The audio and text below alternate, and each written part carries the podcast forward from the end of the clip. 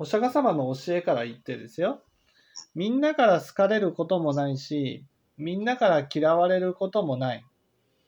だけど、結局ですね、みんなから好かれるかみんなから嫌われるかが大事じゃないんです。自分が自分のことを好きかどうかで決まるんです。ね、人から嫌われても自分が自分のことを好きだったらね、そんなに気にしないんです。ね。たとえみんなから好かれていたとしてもね、自分のことを嫌いな人はね、一人でも嫌ってくる人がいたらね、それだけで落ち込むんです。そうですね。そうかもしれない。だから人気者って、あの人人気のない人って人気者